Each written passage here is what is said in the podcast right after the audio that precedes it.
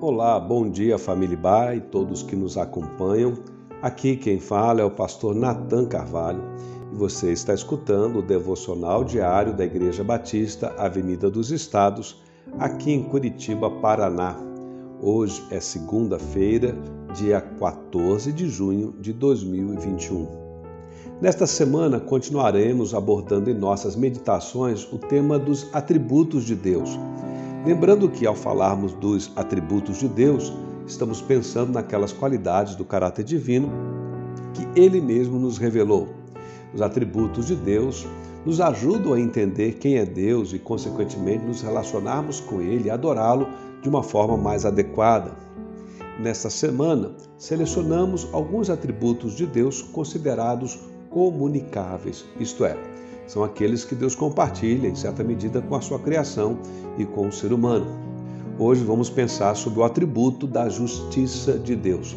E o texto selecionado para a nossa leitura está em Deuteronômio, capítulo 32, verso 4, onde lemos: Ele é a rocha, as suas obras são perfeitas e todos os seus caminhos são justos. É Deus fiel, que não comete erros, justo e reto ele é. A justiça divina é o atributo pelo qual, ao tratar com o ser humano, Deus age de acordo com as normas e exigências da perfeição de sua própria natureza. Por isso, Deus punirá a incredulidade, como também disciplinará o seu próprio povo, aquele que crê, com absoluta imparcialidade sempre. A justiça de Deus incorpora a ideia de equidade moral e iniquidade é o seu exato oposto. A palavra iniquidade significa não igual, ausência de igualdade nos pensamentos e atos humanos. O juízo divino, então, é a aplicação da equidade às situações morais dos seres humanos e poderá ser favorável ou desfavorável conforme a conduta humana em questão. Ao lermos a resposta que Eliú deu a Jó, quando Jó queixava-se, sentindo-se injustiçado pelos males e adversidades que sofria. Ali nós temos uma ótima perspectiva do tema. Jó capítulo 34, versos 10, 11 e 12, lemos: Por isso, escutem-me, vocês que têm conhecimento, longe de Deus esteja o fazer o mal e do Todo-Poderoso o praticar a iniquidade ele retribui ao homem conforme o que este faz e lhe dá o que a sua própria conduta merece.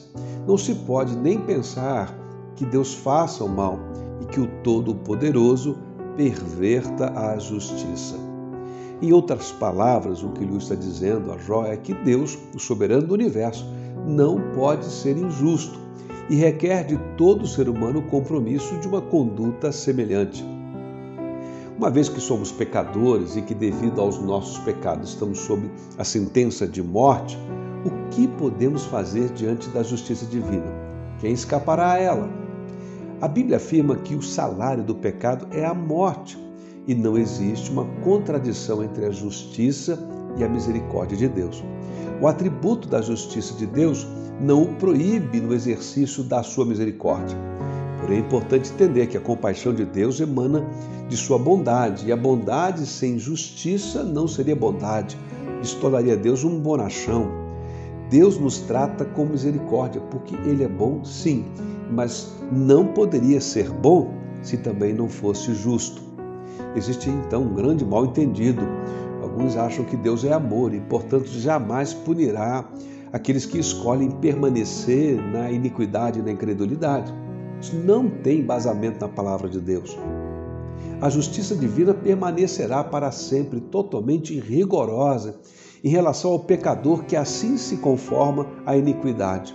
O pensamento de que Deus é bom demais para punir o pecado abrigado no coração humano tem atuado como um entorpecente mortal sobre a consciência de muitas pessoas. Este sentimento aquieta os seus temores e acaba gerando uma falsa segurança espiritual e permite que tais pessoas pratiquem toda a forma de iniquidade, enquanto a cada dia a morte se aproxima mais e mais delas e a exortação ao arrependimento permanece ignorada para a sua própria condenação.